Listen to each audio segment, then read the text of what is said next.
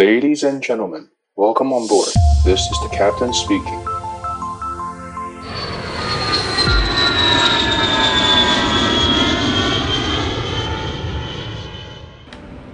Hello，大家好，我是 Kathy，欢迎各位喜爱机长广播频道的朋友们再次加入我们的行列，和我们一起分享航空的大小事。礼拜一的时候，大家有没有跟我一样守在电视机前面，帮我们的球后戴资颖加油啊？哦，那一场金牌战真的是。很让人家紧张，但是虽然输了很可惜，可是中间的过程其实蛮精彩的。只能说比赛的时候可能也跟考试一样，要天时地利人和。那一场可能我们的球运比较差，但是在自己那一场表现真的很好，跟金牌真的就只有那么临门一脚的差距而已，真的很可惜。不过没关系，下次奥运我们还有机会可以赢的。回到我们今天的主题，平常不管是你要骑机车或者是要开车。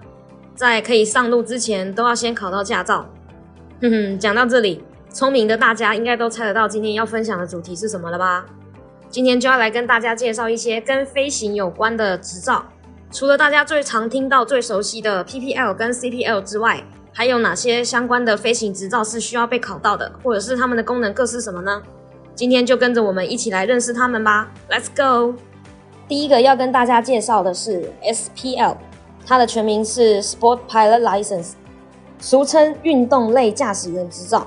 考到了这张执照之后，就可以进行私人用途的飞行，像是气象探测啦，或者是在国外很常见的，你是要在高空喷洒农药，或者是医疗啊、急救等等用途。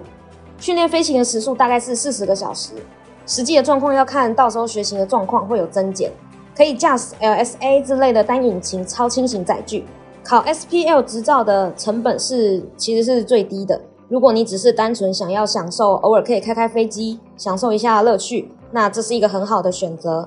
再来是 PPL，PPL 就是大家很熟悉的 Private Pilot License，照字面上的翻译就是私人飞行执照的意思。这是每位职业飞行员生涯开始前必经的一条路。在实际驾驶前，你需要先上过实际的伦理课程，然后至少要有五十到六十小时的飞行时数。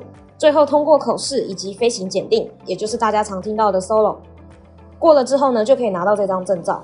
但是当你拿到 PPL 之后呢，对于飞行还是有很多的限制，像是除了不能进行商业用途，那也只能在天气好的时候，还有白天的情况下，可以进行目视飞行，而且只能操作单引擎飞机。那后续如果你想要开其他的飞机，或者是在其他的条件下飞行，就像打电动一样啦，你就需要去解锁其他的功能。刚刚有提到，如果你拿到 PPL 之后呢，你只能在天气良好的时候飞行。那如果你想要在天气比较不好的环境啊，或是能见度比较低的时候飞，在这之前你就必须先拿到 IR（Instrument Flying Rules），就是仪表飞行。那当你有 IR 的时候呢，就可以在低能见度跟天气比较不好的时候进行仪器飞行。解决了只能目视飞行这个项目。刚还另外一个提到，拿到 PPL 只能在白天的时候飞行。那如果你想要在晚上也可以自己开飞机，那你就必须先考到 N2 Night Rating。拿到 N2 之后呢，就可以在晚上也可以飞。再来就是大家很熟悉的 CPL，就是 Commercial Pilot License，商业驾驶员执照。在具有 PPL 的前提之下。考到 CPL 之后呢，就可以透过这个执照来进行商业运输的盈利工作，可以担任小型喷射机机长，或是担任运输客机副机师。跟 PPL 比起来的话呢，CPL 它有需要更多更细致的操作，这其中就包含了 Multi Engine 的训练，Multi Engine Rating 也就是 M1，指的就是多引擎资格，通过了之后就可以操作两个引擎以上的飞机。以目前来说，民航的客机都是两个以上的引擎组成的。相信大家应该没有看过只有一个发动机的民航客机吧？这也是一个安全的考量。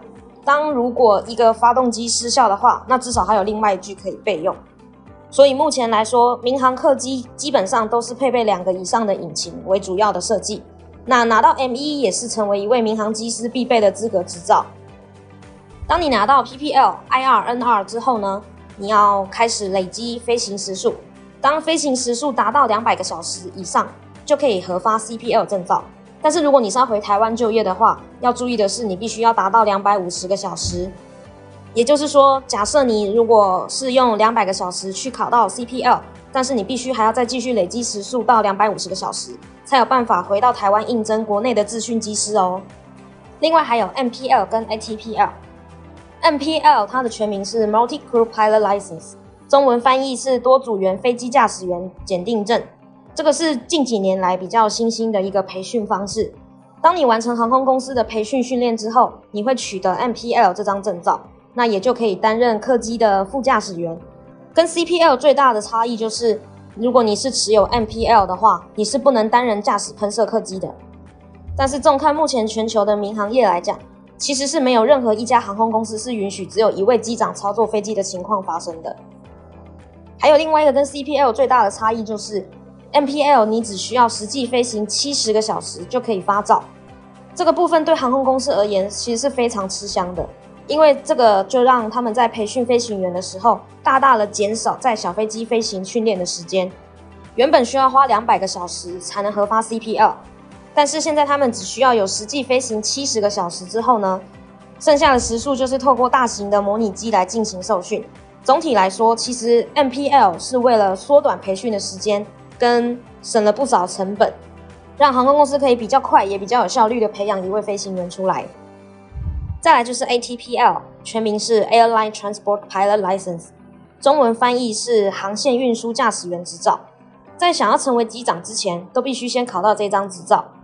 但是要考到其实没有这么容易，因为它考了更多、更高、更精深的伦理知识，还有必须要具备一千五百个小时的飞行经验。但是考过了之后呢，就可以成为一位名副其实的机长喽。OK，以上就是一般比较常见的飞行证照整理。其实今天讲到的只是冰山一角，其他的如果像如果你要当飞行教练，你还必须要有 CFI 教练证啊，或者是 Type Rating 等等，每一项都有每一项属于它不同的证照，并没有像我们考到摩托车或者是汽车驾照这么简单，只要一张证照就可以做全部的事情。一位飞行员可能会同时具备有很多张执照，所以就可以看得出来，要培养一位飞行员是多么不容易的一件事情啊！今天的分享就到这边，欢迎大家如果有想要听什么样的主题，或者是想要听可乐教官分享什么样的飞行小故事，都欢迎在下面留言跟我们分享哦。今天谢谢大家的收听，希望我们下次可以再见哦，拜拜。